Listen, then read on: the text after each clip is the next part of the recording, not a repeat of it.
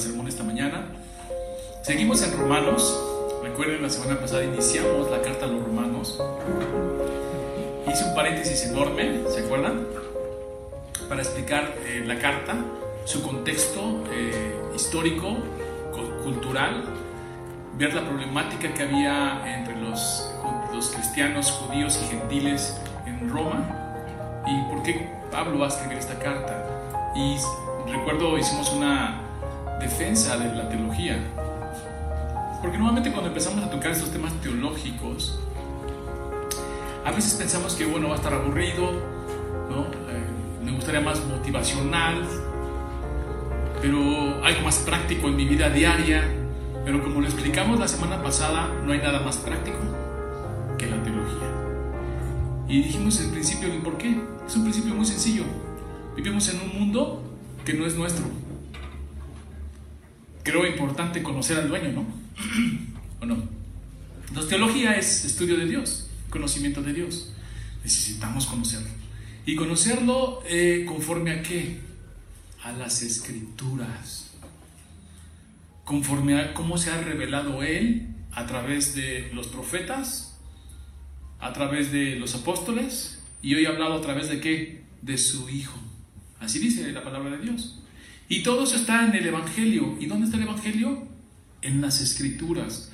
¿Y, ¿Y qué es el Evangelio? El Evangelio no nos presenta a una persona, nos revelan la persona de Jesús.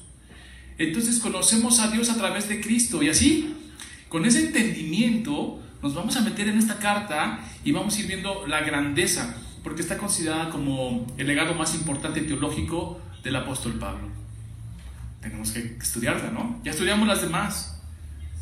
Nos falta esta, la de, la, de Romanos. Entonces sí vamos a ver que temas teológicos sobre Dios, vamos a preguntarnos algunas cosas sobre Dios y nuestra mente va a ir a entrar en un estado de profundidad sobre la teología. Pero, vuelvo a reiterar, no hay nada más práctico que conocer a Dios.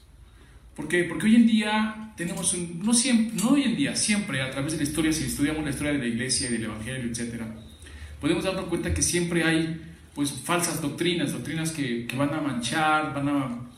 Eh, por un tiempo el enemigo quiso golpear a la iglesia desde afuera con las grandes persecuciones que hubo a la iglesia, eh, diez grandes persecuciones por los emperadores, y después ya no, después por dentro. Una vez que llega Constantino y hace el emperador Constantino y pone la iglesia cristiana como la religión del imperio, el problema ya no es externo. Ahora los cristianos ya no son perseguidos. Ahora los cristianos persiguen a los que no son cristianos y se vuelve la historia terrible. Y entramos en una época durísima de oscurantismo, donde se meten muchísimas cosas a la, a la iglesia que no son conforme a la escritura. Después de eso viene ya la reforma protestante y dicen solo escritura. Es nuestra autoridad la escritura, nuestra norma de fe y conducta. De hecho, nuestra declaración doctrinal dice eso, que la Biblia es nuestra norma de fe y conducta. Ahí vamos a encontrar lo que tiene toda la relevancia para la salvación, nuestra forma de actuar y dirigirnos a los demás, lo que Dios quiere de nosotros. Entonces, tomando todo esto en cuenta, vamos a entrar en la carta. Fíjense, la semana pasada, primero déjenme citar la escritura para empezar, citando la escritura y de ahí ir avanzando. Vamos a ver nuestras Biblias en Romanos, por favor capítulo 1. Y la semana pasada leímos del 1 al 7. Eh, hicimos todo una presentación de eso. Pero déjenme leer la, la, porción que vamos a estudiar hoy y ahorita hacemos una, hilamos el sermón pasado con este. Vamos a Romanos 8, 1, 8, 15. Dice así. Romanos 8. Hay unas Biblias que tienen como un encabezado. La mía dice, deseos de Pablo de visitar a Roma. Ahora, ¿por qué es importante estudiar la Biblia? Primero, todo sermón debe ser expositivo. ¿Qué quiere decir? Que todo sermón debe exponer la palabra. Todo sermón. Los que no exponen la palabra, ya meten cosas que no son, no están predicando la palabra. Entonces, todo sermón debe ser expositivo. Y luego, pues hay formas. Eh, aquí lo vamos a hacer consecutivo no necesariamente tiene que ser consecutivo para ser expositivo, ¿eh? Pero lo vamos a hacer consecutivo para ir entendiendo poco a poco la carta cómo se escribe, meternos el pensamiento de Pablo sobre lo que está haciendo y si podemos trasladar nuestra mente a ese periodo de la historia, nos va a ayudar mucho. Porque, ¿Por qué está escribiendo Pablo esto? Ya lo dijimos, hay un conflicto entre cristianos eh, judíos y cristianos gentiles. Y fueron expulsados de Roma, luego regresaron con Nerón, se, quitó el edicto que los prohibía regresar, regresan y empieza a haber un conflicto entre la iglesia. Entonces Pablo va a mirar este conflicto y va a escribir esta carta. Pero es impresionante cómo lo hace, porque pues, está inspirado por el Espíritu Santo. Yo tengo que mirar la escritura así. Es palabra de Dios e inspirada por el Espíritu Santo. Partiendo de eso, debo estar interesado en cada parte, cada porción, cada palabra de la escritura. Entonces dice así, deseos de Pablo para visitar a Roma. Primeramente doy gracias a, a mi Dios mediante Jesucristo con respecto a todos vosotros de vuestra fe, de que vuestra fe se divulga por todo el mundo porque testigo me es Dios, a quien sirvo en mi espíritu en el Evangelio de su Hijo, en que sin cesar hago mención de vosotros siempre en mis oraciones, rogando que de alguna manera tenga al fin, por la voluntad de Dios, un próspero viaje para ir a vosotros, porque deseo veros para comunicaros algún don especial, a fin de que seáis confirmados. Esto es, para ser mutuamente eh, confortados por la fe, que nos es común a vosotros y a mí. Pero no quiero, hermanos, que ignoréis que muchas veces me he propuesto ir a vosotros, pero hasta ahora he sido estorbado, para tener también entre vosotros algún fruto como entre los demás gentiles, a griegos y a no griegos, a sabios y a no sabios soy deudor. Así que en cuanto a mí, pronto estoy a anunciaros el Evangelio también a vosotros que estáis en Roma. Esa es la porción de la escritura que vamos a, estudiar hoy y vamos a tocar al final un poquito el 16 que dice, porque no me avergüenzo del Evangelio, porque es poder de Dios para salvación a todo aquel que cree, al judío primeramente y también al griego. Y luego el 17, pero lo vamos, esa parte, esa, nada más lo vamos a mencionar y la, esa porción de la escritura 16 y 17 la vamos a tomar en un sermón, porque lo que está diciendo aquí hay que meterse, sumergirse, entender todo lo que quiere decir los alcances que tiene, que tiene lo que se acaba de decir. Eh, ya nos habíamos quedado allí, ese sermón ya se había dado cuando teníamos la reunión congregacional antes de toda esta pandemia y habíamos empezado ya en capítulo 2, pero no importa, vamos a retomarlo para que poco a poco otra vez volvamos a meternos a la carta y entender todo. Bueno, esa es la porción. Pero bueno, vamos a hacer un poquito, vamos a hilar el sermón de la semana pasada con este y vamos avanzando, ¿no? La semana pasada meditamos en Romanos 1, del versículo 1 al 7 en esa porción. Vimos que Pablo se denomina siervo, siervo y apóstol apartado para el Evangelio. Quiere decir que apartado, hoy nosotros lo tenemos como un término, ¿no? Cuando decimos que el Señor te apartó para su Evangelio, te apartó para su reino, te apartó para su gloria, nosotros le llamamos santo. Quiere decir que somos santos, apartados, cortados y separados de todo lo demás para el Señor. Y Pablo así se denomina, apartado para el Evangelio. Y ya trabajamos sobre la palabra santo y santificación muchas veces. Nosotros somos santos a partir de que el Señor nos separa. Una vez que el Señor viene a tu vida, te llama conforme a su propósito, te regenera el corazón, ya eres santo. Y luego viene un proceso que se conoce como santificación, que es el proceso de vida que el Señor nos va quitando las impurezas, todo lo que no le agrada, y nos va haciendo cada vez a la imagen de Cristo. Eso es el proceso de santificación. ¿Con quiénes lo hace? Con los apartados y separados. Muy bien. Bueno, entonces Pablo se va a denominar así, ¿no? Y, vimos que todo cristiano es un siervo. Y vimos que siervo tiene una connotación de esclavo. Entregado al amo a todos sus asuntos y el amo sustentando al siervo. Y esa es una relación con Dios. Nosotros ah, nos pide que busquemos primero su reino y su justicia. ¿Y qué dice el texto? Y todo lo demás será añadido. Eso es eh, una, relación de siervo, de esclavo, se amo. Yo sirvo a mi Señor con todo mi corazón, con todas mis fuerzas, con toda mi alma, y Él se encarga de mis asuntos. Y por eso vemos el Padre nuestro que dice, dame de comer. Pues sí. Yo diría, oye, pero fue muy brusco, ¿no? No. Te he servido yo sé que tú me vas a dar. Bueno, vimos eso dice, y vimos que todo cristiano es un siervo y está llamado a ser enviado a predicar el Evangelio. Por lo tanto, también se nos ha apartado, somos santos. El término santo, ya lo expliqué, tiene que ver con cortado y separado. ¿no? Tiene que ver con esta idea que de repente hemos crecido, se nos ha dicho de que alguien es especial, ¿no? Super santos, ¿no? No. Cortado y separado. Muy bien. Dice, eh, el Evangelio de Dios que es Cristo. También vimos la semana pasada que es el Evangelio. Y voy a, vamos a estar escuchando esto mucho tiempo, muchas veces. Y no voy a reparar en estarlo repite y repite y repite. Sí, sí, que soy repetitivo, no me importa. Pero tenemos que tener bien claro qué es el Evangelio.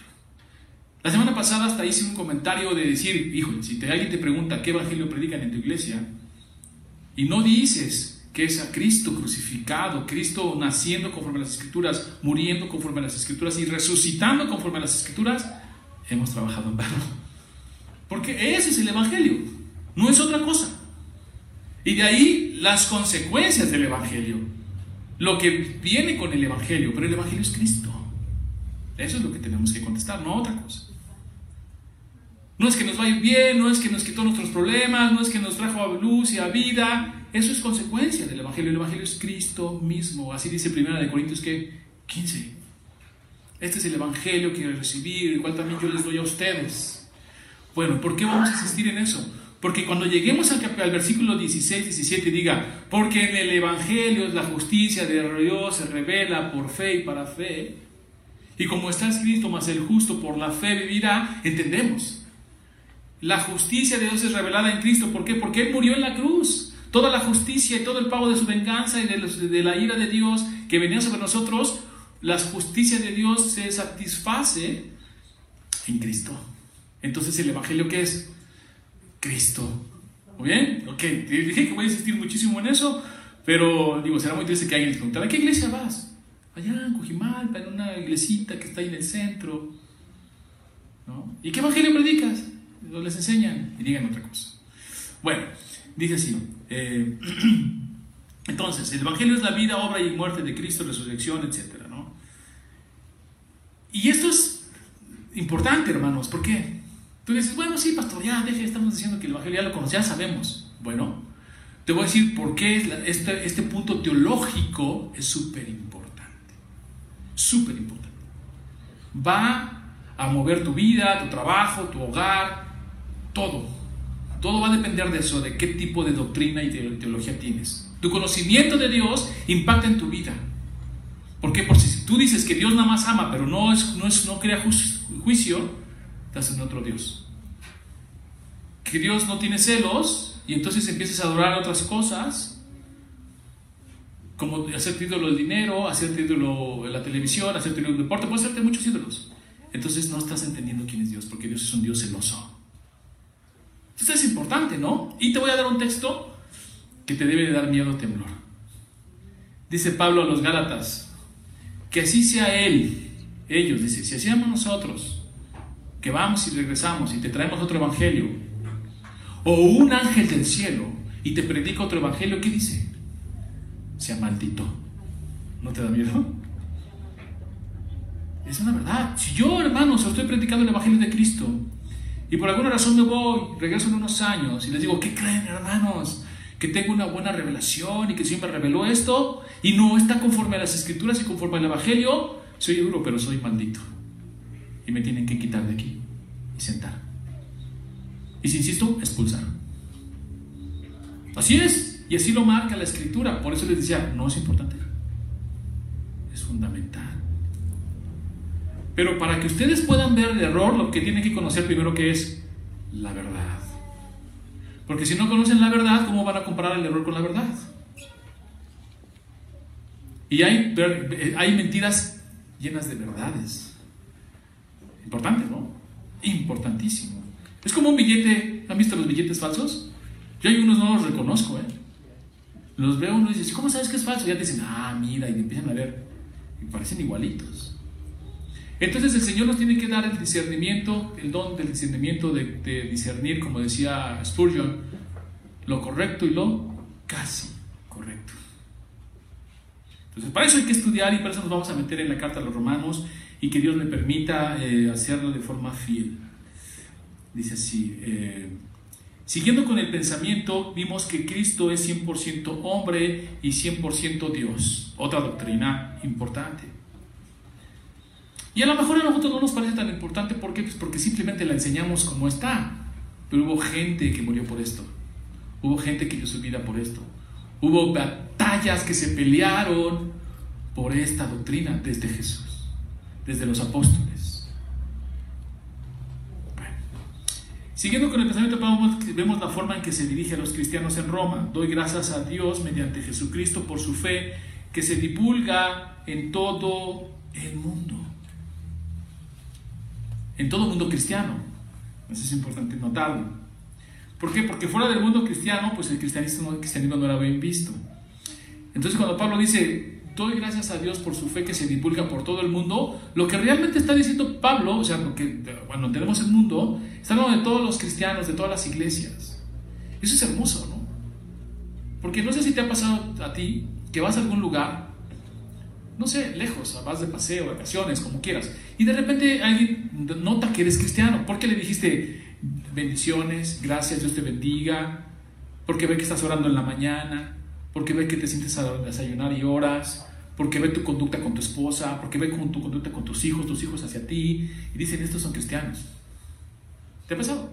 Y luego resulta que ellos también, ¿no? Y te dicen, ¿eres hermano? Y tú dices, somos hermanos en Cristo, ¿no te da gozo? hola hermano, ¿cómo estás? Y te consideran y hermano, ya le traje este, le traje el otro. ¿Por qué? Pues porque tenemos una unidad, una identificación en Cristo. Y Pablo dice, doy gracias a Dios por vosotros, dice así, doy gracias a Dios mediante Jesucristo por su fe que se divulga en todo el mundo cristiano. Porque fuera de ese mundo, pues el cristianismo no era bien visto, era criticado, era juzgado, ya no es como antes. ¿eh? Ser cristiano en esta época no es lo mismo ser cristiano en esa época y otros años atrás. Antes, eh, no sé, unos 40, 30 años atrás, era fácil ser cristiano reformado o, cristiano, eh, sí, reformado. Sale de la reforma protestante. Era durísimo, porque la mayoría pues tenía otra religión y eras mal visto, eras criticado, juzgado, burlado, te decían de todo. En esta época igual, el cristiano estaba considerado pues, en una segunda o tercera clase sobre la escala social. De hecho, Nerón les echa la culpa porque dice, nada, pues esto es ni quien los pele, esto es ni quien les haga caso, y les echa la culpa de haber quemado Roma, media Roma. Entonces, pero dice Pablo, yo doy gracias a Dios porque los escucho. ¿Cómo, cómo sería para nosotros como iglesia? Nueva semilla. Cuando la gente entre cristianos, porque aquí en Coajimalpa hay muchas iglesias como la nuestra, así, de este más o menos de este tamaño, con este tipo de, congregantes, y entre pastores algunos nos conocemos y, hablamos, ¿no? Pero ¿qué se dice entre el mundo cristiano de Coajimalpa, de Nueva Semilla? ¿Cuál es el eco? Porque se dice, es que en esa iglesia hacen esto, es que en esa iglesia hacen lo otro, es que en esa iglesia pasa esto, pasa el otro. ¿Qué se dice? pues Pablo les va a alabar a los, a los cristianos en Roma. Eso es muy interesante porque primero empieza diciéndoles, yo les reconozco que su fe se escucha en todas las demás, en el mundo cristiano, o sea, está abarcando todas las iglesias donde él ha pasado y le han dicho, oye, ¿ya viste que en la capital de Roma está fuerte la iglesia? Son hermanos en fe. Eso es algo importante que Pablo está reconociendo en la iglesia de los romanos. Empieza alabándolos por algo y luego muy interesante, les hace una radiografía de los problemas que tienen.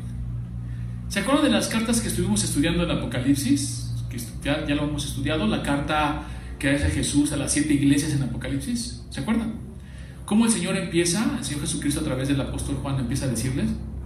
Efesios, reconozco tu fe, reconozco que no has negado mi nombre, reconozco que desmientes a los que dicen que son apóstoles y no lo son los alaba primero, ¿no? Y eso es lo que se veía de la iglesia exterior, una super iglesia, la de Éfeso. Pero luego el Señor le hace una radiografía interna y ve los problemas que tiene internamente. Y le dice, pero has perdido tu primer amor. Ve de dónde has caído y arrepiéntete, porque si no voy a quitar la iglesia, así dice. Entonces empieza primero mostrándoles que, ok, hacen cosas que están bien. Hay, cosas que reconocer. Y toda iglesia tiene sus problemas, hermano. Esto es importante porque vamos a ver en la carta del apóstol Pablo a los romanos que es una iglesia que suena bien afuera, que se oye bien, que tiene buen testimonio, pero por dentro tiene sus problemas como toda iglesia. La iglesia no es perfecta. No lo es. ¿Por qué? Pues porque está conformada de nosotros. Nosotros somos la iglesia y pues, empezando por mí, pues yo no soy perfecto. Necesito al Señor en mi vida para que me ayude con mis cosas. Desde ahí ya la iglesia, porque si a lo mejor el 99.9% era perfecto y yo no lo soy, ¿qué crees que ya la iglesia no lo ves? Pero no, estamos, estamos llenos de hermanos en Cristo que tenemos nuestros propios problemas, nuestras propias dificultades y el Señor nos está llevando en, en un proceso de santificación y nos va quitando cosas y nos va quitando cosas. Y hay problemáticas, como lo podemos ver aquí, pero es importante asumirlas, no negarlas y confrontarlas, que es lo que hace Pablo. Pablo primero dice, bueno, ok, eh, igual que las iglesias que vimos en el Apocalipsis, empieza hablándolas y luego diciéndoles su problemática, que hay que resolver, que hay que arreglar, ya sabemos cuál era. Esta diferencia de los judíos cristianos y los judíos gentiles. Estaba difícil. Y luego pues traían algunas cosas los judíos este, cristianos, como eh, la circuncisión y la ley del Torah y todas esas cosas. Entonces Pablo va a tocar el tema, primero va a mostrar su autoridad apostólica, que es importante para él. Porque si no podía decir, bueno, ¿y Pablo quién es? ¿Y él qué? ¿Y a quién importa? Pablo se presenta con toda su autoridad apostólica a la iglesia, le dice, esto está bien, pero ¿qué crees? Que hay algo que hay que corregir. Y empieza a hablarles de ellos. Pero bueno, vamos a ir poco a poco y así. Dice, ahora, algo estaban haciendo bien los cristianos en Roma que su fe estaba en boca de todos, pero también sus problemas. Esto porque Pablo se dirige a ellos con conocimiento de causa. Pero siempre debemos confiar en la gracia de Dios, que en la visión que Él tiene de nosotros, nos dirá, mire, cuando vemos la visión, a mí me encanta Apocalipsis, me encanta, ¿por qué? Porque cuando vemos la visión de Cristo, ¿dónde está Cristo cuando empieza el primer capítulo? Primero y segundo, ¿dónde está? En medio de la iglesia, en medio de los candelabros. Están los candelabros, que son las iglesias, y Él está en medio, sustentando la iglesia. La iglesia es su esposa, la iglesia es su novia, la iglesia es su cuerpo y Él la sustenta y eso es hermoso. Entonces, aún en las diferencias y problemáticas que puedan tener las iglesias que vemos en la, en la Biblia, pues es un reflejo de todas, ¿no? Hasta porque somos imperfectos, pero siempre Cristo la sustenta. Que no se me olvide. Yo no sustento la iglesia, la sustenta Cristo. Tú no sustentas la iglesia, los que están encargados de los ministerios no sustentan la iglesia, la sustenta Cristo. Tan es así que si yo me voy hoy, mañana el Señor levanta otro pastor. Así. Entonces yo tengo que estar agradecido porque me permite trabajar en su obra. Es un honor. Porque poder, como le dijo a los judíos, yo puedo sacar de las piedras hijos de Abraham. Sí, hermano. Entonces tenemos que valorar lo que nuestro Señor nos permite en su gracia y misericordia trabajar en su obra porque Él la sustenta. Ahora, Pablo muestra su amor a Cristo porque le dice amados a los hermanos en, Roma, le dice amados hermanos. Dice que siempre intercede por ellos en oración. Y eso es importante porque la oración es parte fundamental del el ministerio de todo cristiano. Es una herramienta poderosísima, estar intercediendo, siempre en oración. Antes de seguir avanzando, ah, bueno, aquí me gustaría preguntarles qué es lo que se dice Nueva Semilla en Cristo y si Pablo nos hiciera una carta, ¿qué nos diría? ¿No? Es importante que el apóstol Pablo viniera y dijera, voy a ir a la iglesia de Coajimalpa, Nueva Semilla en Cristo, y, le voy a, y nos escribe una carta y nos dice, bueno, yo veo su fe, yo veo su ánimo, yo veo su gozo, pero hay cosas que hay que cambiar, hay cosas que hay que arreglar, y bueno, pues para la gloria de Dios, ¿no? Que nos pudiera decir dónde hay que trabajar. Como no tenemos eh, el apóstol Pablo escribiéndonos, nuestro deber siempre es confiar, confiar en el Señor, en que la sustenta, depender de su palabra, sujetarnos a las escrituras como norma de fe y conducta y, como dice el, el apóstol Pablo, examínese cada quien a sí mismo. Es lo mejor. Y vea cómo está delante del Señor. Estoy teniendo una, estoy siendo, soy llamado para ser santo. Estoy llevando una vida santa La santidad de Dios se refleja en mi vida, en mi hogar, en mi casa, en mi trabajo. ¿Reflejo a Cristo? Porque más adelante va a decir que dice, porque no me avergüenzo del Evangelio, eso es hermoso. Y yo les puedo asegurar que si yo les digo ahorita, y no, no me levanten la mano, pero si yo les dijera ahorita, hermano, ¿quién se avergüenza del Evangelio? Todo el mundo diría, no, hermano, ¿cómo cree? Nadie. El problema no es ese. Ese es hermoso, hermanos, y de reconocerse, que no haya silencios oscuros en nuestra vida del Evangelio. Que cuando alguien esté atacando a la iglesia, atacando el Evangelio, atacando a Cristo, nosotros levantemos la voz. Que no tengamos miedo. Y eso es hermoso. Pero el problema es, ¿y tú no avergüenzas el Evangelio? Esa es otra pregunta. ¿ah? Pero bueno, ya llegaremos a ese versículo. Mientras sigamos Dice, la evangelización y edificación son dos aspectos de la gran comisión. Dos aspectos que son marcas o ministerios de la iglesia, pero Pablo dice mutuamente, ¿por qué dice Pablo esto? Dice, Pablo va a mostrar su amor y su humildad diciendo, los deseo ver para comunicar algún don espiritual, a fin de que sean confirmados, pero notemos que dice, y a pesar, y dice, mutuamente confortados en la fe que es común entre nosotros. Eso es fundamental. ¿Por qué? Porque el apóstol Pablo sí muestra autoridad, mucha autoridad, una autoridad apostólica, pero también muestra mucha humildad.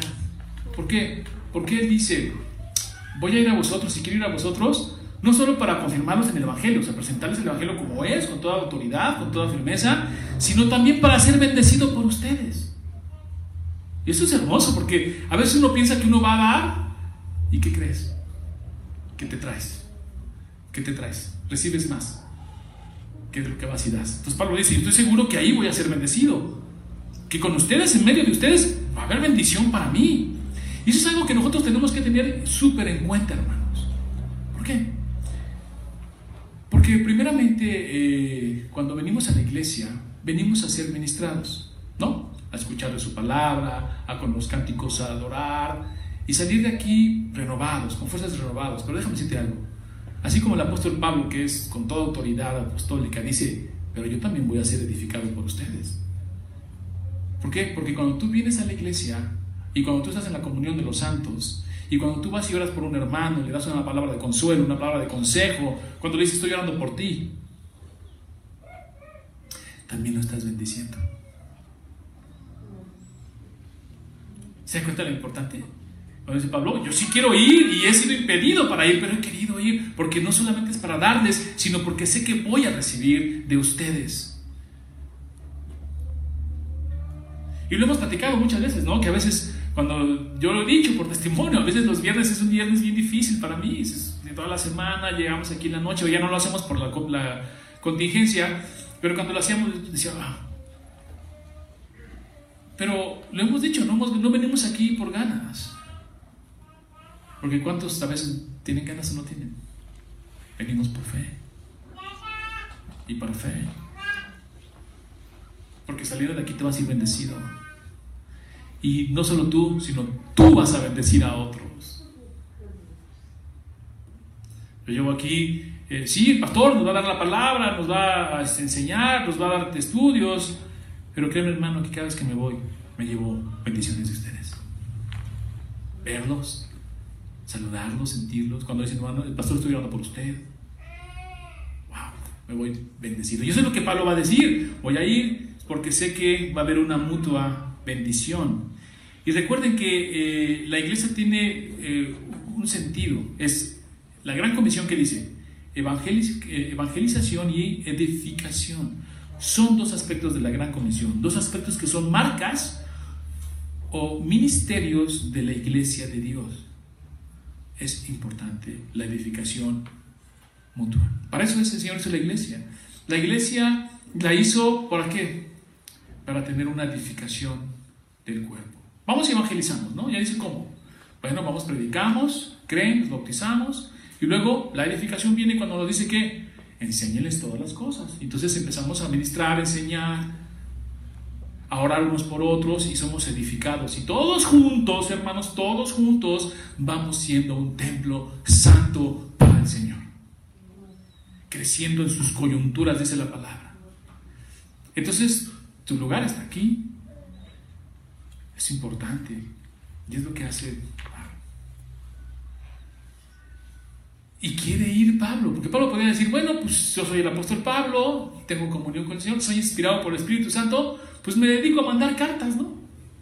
Desde donde esté, mando cartas, mando cartas, si algo me quieren decir, pues que me manden ellos a mí.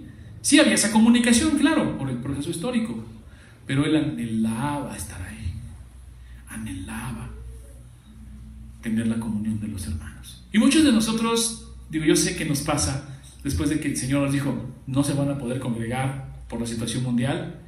Y después nos dijeron, ya lo pueden hacer con cuidado, todos queremos venir, ¿no? Todos anhelamos estar en la comunión de los santos. Pero sí, eso es importante. Y sé que algunos hermanos todavía no pueden, pero en algún momento podrán. Y sé que no pueden, no es que no quieran, no pueden. Y en algún momento, pero su corazón está delante. Y cuando el Señor les diga, ya es momento, lo harán, porque están anhelantes. La comunión es importantísima. Y gracias a Dios que hoy podemos tener esta comunión a través de la tecnología, cosa que no tenía Pablo. Eran cartas y se tardaban un tiempo en llegar. Hoy tú te conectas al Zoom por internet y tienes al hermano ahí. Y lo puedes ver y lo puedes bendecir. ¿No es maravilloso? Y esto pues ya también es un plus, ¿no? Gloria a Dios por eso. Luego dice este, Pablo, él no piensa que como apóstol solo es una cuestión de dar, sino también de recibir. Este comentario de Pablo nos muestra su carácter humilde y de servicio. Las bendiciones dentro del cuerpo de Cristo son dadas por la gracia para edificación del cuerpo. Unos enseñan, otros sirven, otros aconsejan, pero todos necesitamos de todos. Todos, hermano. Escuchaba yo el otro día una de los estudios que suben de repente, porque compartimos estudios entre unos y otros ahí por el chat y me gustó este comentario, me se me hizo así tan acertado que lo voy a, lo voy a repetir. No, no es algo que yo deduje, pero es algo que, me gustó y lo voy a repetir. Una hermana decía, eh, si tú eh, no vas a la iglesia porque piensas que desde, desde... Estás en internet, ¿no? Y escuchas predicaciones. Si puedes escuchar a lo mejor predicadores, excelentes predicadores, excelentes teólogos, excelentes este, eh, expositores, y a lo mejor dices, bueno, pues hasta es mucho mejor que mi pastor, entonces ¿para qué voy? Pues si aquí lo puedo hacer, estoy siendo ministrado. Y recuerdo este comentario que hace el hermano y dice, pero ese pastor, y no refiriéndose nada más al pastor, refiriéndose a la iglesia en general, dice, pero ese pastor, ese hermano, no va a estar cuando tengas un problema. No te va a poder abrazar, no te va a poder bendecir, si estás en el hospital, si estás enfermo. ¿Se dan cuenta lo importante? Sin embargo, la comunión de los santos, el hermano está impuesto. ¿Qué necesitas? ¿Qué hacemos? ¿Cómo te ayudamos? ¿Cómo te bendecimos? Estoy llorando por ti. Ese es el asunto. No solo es cuestión de tomar doctrina y teología, sino la comunión. Todo esto que el Señor nos ha dado es para la comunión y el apóstol Pablo lo sabe. Dice, luego dice, luego dice Pablo, soy deudor y eso también es hermoso, este, esta parte que dice Pablo, soy deudor y no hace acepción de personas. Primero, porque los dos tienen necesidad del Evangelio. Porque dice, soy, soy deudor a quién? A griegos y no griegos, a sabios y no sabios. O sea, no hay acepción de personas. No hay, porque yo diría, hermano, pero pues está bien, ¿por qué lo diría Pablo? Bueno, lean a Santiago. ¿Qué dice Santiago? Si llega un hermano rico y le das el lugar de delante y al pueblo lo echas para atrás, pecaste. Eso es pecado.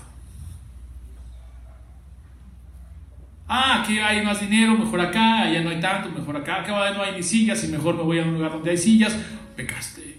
Entonces Pablo dice, soy deudor y no hace excepción de personas. Y eso parece sencillo, pero no es hermoso que diga a todos quien sea, no va a tener preferencias, no va a llegar Pablo a Roma y va a estar comiendo con los hermanos ricos o judíos bien posicionados y va a dejar a un lado a los gentiles pobres, no. Dice, soy deudor a griegos, no griegos, a sabios y no sabios. ¿Por qué? Porque recuerden que cuál era el asunto de ese contexto, la sabiduría humana. Dice, no, sabios y no sabios. Habrá gente humilde que a lo mejor no sabe leer, habrá gente humilde que hay que enseñar, pero yo soy deudor a todos ellos. Y este es un principio fundamental en toda iglesia de Cristo. una marca. Y miren, tengo que tener cuidado en decirlo porque se da, me da tristeza que se da el elitismo en las iglesias cristianas. Se da, hermanos. O sea que todos somos pobres, entonces no. Digo, no, no quiero decir esa palabra porque, porque no se reconoce la bendición. A lo mejor no somos ricos, a lo mejor no somos pudientes, vivimos a lo mejor en un estado que el Señor nos sustenta, para gloria del Señor, y no tenemos esas grandes diferencias. Grandes ricos y, una, una, clase social muy desbalanceada en la iglesia, la verdad es que no la tenemos, no tenemos esa, problemática. Pero allá se daba, y en muchas iglesias se da. Y a lo mejor también, de otra manera, pues eh, hay que tener cuidado, porque lo mejor de iglesia es tu iglesia local, entonces puede entender que si vives en un lugar pues, de alto de código postal alto, bueno, pues vas a buscar una iglesia por ahí, que es lo mejor. Eso se puede entender. Pero cuando hay una intención del corazón a ir a un lugar, porque allá hay ricos, allá hay elida, allá hay influencias, esto no es un club. Este es el cuerpo de Cristo. Y Pablo lo deja claro. Soy deudor a todos. ¿Por qué? Por un principio fundamental teológico. Dice cómo la teología es importante. Por eso lo voy a estar mencionando. El principio teológico que nos marca esa regla es que Cristo derramó la misma sangre. ¿Por ti o por Él? ¿Por mí o por ti? Ni una gota más, ni una gota menos. No es porque Él era rico o era más pecador, derramó más gotas por Él. No, hermano. Es un principio teológico. Murió por nuestros pecados de todos. Sin importar raza, posición social, ni nada. ¿No la teología no sirve? ¿No es fundamental para nuestro crecimiento espiritual? Que si llega un hermano ahí yo lo vea no por su condición social, sino por su condición espiritual, él necesita a Cristo. Igual que yo lo necesité. Eso es lo que importa. Y entonces todos nosotros somos deudores para todos sus hermanos. El valor de cada hermano está dado por el precio que pagó Cristo por él. No tiene nada que ver con conocimiento o situación social. El apóstol añade, así que en cuanto a mí, pronto estoy anunciados el Evangelio también a vosotros que estáis en Roma. Y aquí es importante, después de esta presentación que Pablo hace, y una vez ya establecido quién es y su autoridad apostólica, procede a tratar el tema principal de la carta, la justificación por fe. Y una vez hace una presentación, ya dijo que yo soy, y les voy a decir cuál es el problema que hay. ¿Por qué? Porque el judío de alguna manera estaba acostumbrado, pues por cuestión histórica, cultural, generación tras generación, a hacer obras. Y miren hermanos, esto es tan, tan fundamental, como dice Pablo, la justificación por fe que va a empezar a tocar a partir del capítulo 16, versículo 16, que te va a liberar. Te va a liberar. Cuando voy a poner un ejemplo, una analogía. Recuerden que las analogías solo lo que hacen es resaltar un punto, un punto que quieres resaltar. No pueden darte toda la visión de todo lo que quieres decir o lo, lo que significa lo que quieres decir. Solo es resaltar un punto. O sea, nunca van a alcanzar. A eso me refiero. Es buena esa analogía, pero queda corta. Siempre va a quedar corta. Solo va a, a enmarcar o enfatizar un punto que quieres decir. Voy a hacer una analogía con esto de eh, la fe, la justificación por fe. Es una analogía. Tú como padre amas a tus hijos y como madre. ¿Los amas sí o no? Sí, ¿no? Sí los amamos. Los amamos. Pero los amas porque dependen de lo que ellos hacen. Yo estoy seguro que si dependiera de lo que ellos hacen, algunos ya los hubiéramos ahorcado, ¿no? Este lo voy a agarrar del cuello, ¿no? ¿O no? No depende de lo que ellos hacen. ¿Y nosotros qué le decimos? Tú siempre vas a ser mi hijo, ¿o no? Ahora, volteemos la balanza. Que dependiera de lo que ellos hacen, tú como hijo, que dijeras, pues yo me voy a ganar el amor de mi padre o de mi madre. Todos los días serían muy pesados, todos los días serían muy difícil. Te levantarías en la primera mala contestación, caray, ya la regué. Si es que tienes conciencia, claro. Esto es lo hermoso de la justificación por fe. Porque Vamos al Señor no por nuestras obras, sino por nuestra fe. Y eso crea un descanso, ¿no? Bueno, para terminar, déjenme nomás tocar, como dije, que hoy vamos a tocar así nada más para introducir para la siguiente semana los dos versículos que continúan sobre el poder del Evangelio. Dice el 16. Entonces ya vimos que Pablo tiene un anhelo, tiene un deseo, tiene una autoridad apostólica, les dice que están bien, pero hay cosas que vamos, va a tocar y que va a ser una radiografía de lo que son ellos y les va a ir durísimo, les va a hablar fuertísimo, como lo hace Juan en las cartas allá. ¿Se acuerdan la carta que dice, te voy a vomitar de mi boca, ¿no? Si eres frío o caliente. Ya lo estudiamos, ¿se acuerdan? Entonces, fuerte, ¿no? Acá Pablo va a decir, bueno, ahí esta situación de las obras, la ley, y esta situación de la justificación por fe, tanto para judíos, para griegos, pero va a acusar primero a todos. Para que le va a quitar, va a citar a Bakú, y cuando vayamos a Bakú vamos a ver cómo Bakú va a hablar de la arrogancia del ser humano, la arrogancia del hombre. Y uno dice, bueno, hermano, yo no soy arrogante, créemelo, lo eres. Hay que luchar contra eso. Y que el Señor nos quite eso, porque todos de alguna manera tenemos eso. Y lo demostramos de diferentes maneras, con conmiseración, ¿no? es arrogancia, es orgullo atrás de eso, con ego, con ya que me va a enseñar, yo que voy a aprender, tú que O sea, hay tantas cosas ahí que te denota que tenemos ese problema y gracias Dios vino Cristo. Pero va a decir esto, una vez que dice, yo quiero ir a ustedes porque soy deudor a griegos, a griegos, y les quiero confirmar el Evangelio. Fíjense bien, confirmar el Evangelio. Porque no me avergüenzo del Evangelio, dice 16. Y decía yo, ¿quién se avergüenza del Evangelio, hermanos? Creo que nadie nos avergüenza del Evangelio, ¿verdad? ¿Estamos dispuestos a dar nuestra vida por el Cristo? Amén. Que así nos mantenga firmes hasta el final. Porque de Él depende la eh, perseverancia del santo. Él es el que nos sustenta. Y luego dice Pablo, no me avergüenzo. Ya la misma palabra connota una situación, ¿no? Que ser cristiano para muchos era vergüenza. Que ser cristianos era para algunos de, de notación, de, o sea, era hacerlos menos, humillarlos. Y vimos cómo ya en las cartas apocalípticas hablamos de, las, de, la, de la cuestión cultural, se quedaban sin trabajo, ¿Por qué? Porque se reunían los sindicatos en, en los templos paganos, y si tú eras miembro de un sindicato, no sé, de la agricultor o de, no sé, tenías que ir, y como no iba, pues te quedas sin chamba. Entonces, había que estar firme. Pablo llegaba y perseguido, apedreado, azotado, de todo le pasaba, y dice, y no me avergüenzo.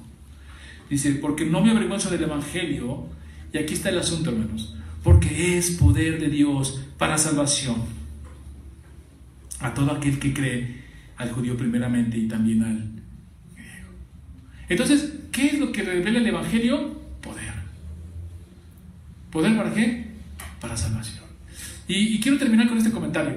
Eh, ¿Cuántos de nosotros, bueno, no me lo pasó tanto porque yo vengo de, otro proceso eh, de familia cristiana, etcétera pero los que no conocían al Señor y no conocían la verdad, ¿qué, qué les pasó cuando llegaron a Cristo?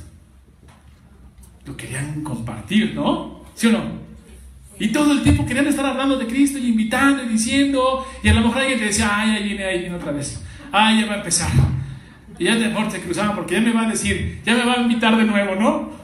Me está invite y invite y invite. Y yo, ¿quieres compartir eso? Porque sabes que es poder. Si dices, si a mí me cambió, si a mí me transformó, puede hacerlo contigo. Imagínense Pablo que perseguía a la iglesia, Pablo que tenía la ley, Pablo que hacía muchas cosas. Dijo, soy un abortivo. Y me salvó. ¿Qué, había en el gozo del corazón de Pablo? Compartir el Evangelio. Y uno se puede dar cuenta, ¿no? Cómo hay este gozo. Siempre le decimos a las personas, perdón que te insista, Perdón que te insista, pero no creas que me pagan por hacerlo, ¿eh? Es porque te quiero compartir algo que yo tengo. Es porque tengo un gozo del Evangelio de Cristo que me liberó, que me cambió mi vida, transformó mi hogar. Yo quiero eso para ti. Perdóname que te insista tanto. Pero si yo conozco la verdad y me hizo libre, pues yo quiero que tú tengas esa verdad y que te haga libre también. Y así estamos, ¿no? ¿No les pasó? Y bueno, seguimos, porque no, no, nos detenemos. O sea, no es que no es que perdamos nuestro primer amor, no, porque seguimos. Se pueden pasar 10, 15, 20 años y te mueres ahí, ¿no? Y predicando y exaltando al Señor. ¿Cuántas personas, hermanos, no conocemos así? Exaltando y exaltando al Señor hasta el final. ¿Por qué? Porque es poder de Dios. ¿Para qué? Para salvación de las almas. Entonces nosotros cuando nos, sentamos a orar en las noches, todas las noches que estamos orando, y escuchamos que decimos, te pido por mi hijo, te pido por mi esposo, te pido por mi esposa, te pido por mi familia, te pido por mis hermanos. Y al otro día, quiero volver a orar por mi hermano, quiero volver orar por mis hijos, quiero, pues sí, ¿por qué? Porque tenemos que el, Evangelio, que es Cristo, que es poder de Dios para la salvación de, almas, de las almas, y queremos que ellos lo tengan. Y es algo apremiante para nosotros. O sea, no es como por ahí, ¿no? Ay, Señor, si, quieres, si puedes, te acuerdas de mí. No, Señor, te ruego que traigas a mi hija a tus pies. Y eso nunca lo tenemos que perder de vista. Que el Evangelio, que es Cristo mismo, revelado en las Escrituras, es poder de Dios para salvación de las almas. Necesitan otro, otro argumento más para predicar. Necesitamos algo más que nos digan para ir y compartirlo. No, es suficiente con esto que nos acaban de decir. Y luego falta el 17, que ya lo trabajaremos la semana Porque en el Evangelio, quiero compartir el Evangelio que es Cristo, porque ahí la justicia de Dios se revela por fe y para fe. Y como está escrito, más el justo por la fe vivirá. Y dices, amén, porque ya no dependo de mis obras, ya no dependo de lo que pueda o no pueda hacer, dependo de la fe en Cristo Jesús, dependo de su obra eh, santificadora, justificadora, eh, expiatoria en la cruz y en el sepulcro. Y descansas. Vamos a orar. Señor, te damos gracias porque nos has hecho bien. Gracias, Señor, porque nos das eh, el querer y el hacer de alabarte y glorificar tu santo nombre. A ti sea la gloria, Señor, por los siglos de los siglos. Señor, como hemos visto aquí, somos santos, somos llamados a ser tuyos, somos llamados a predicar tu evangelio, somos llamados a llevar eh, este evangelio en el cual no nos avergonzamos porque sabemos que es poder de Dios para salvación. Y ese poder está en Cristo Jesús, nuestro Señor y Salvador, quien murió y resucitó por nuestros pecados. A ti sea la gloria, Señor. Que esto sea eh, lo que mantenga viva nuestra fe, fortaleciéndonos y que como el apóstol Pablo y muchos hermanos dieron su vida por este evangelio, así también nosotros demos la vida por Cristo. En el nombre de Cristo Jesús ponemos todo esto. Amén.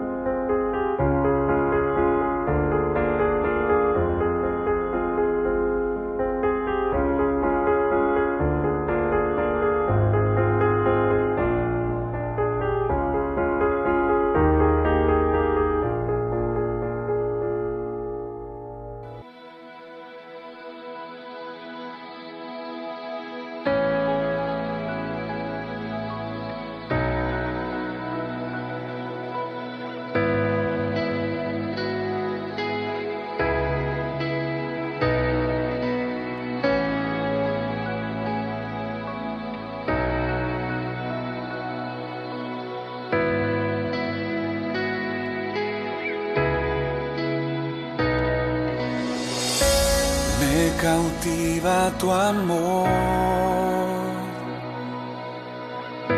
Solo quiero quedarme aquí a tus pies.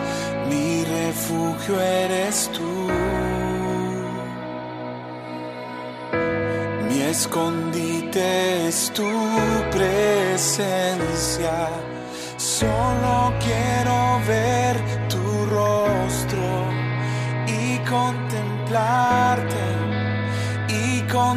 Contemplarte. Tienes toda mi atención. Vengo a adorarte, vengo a adorarte.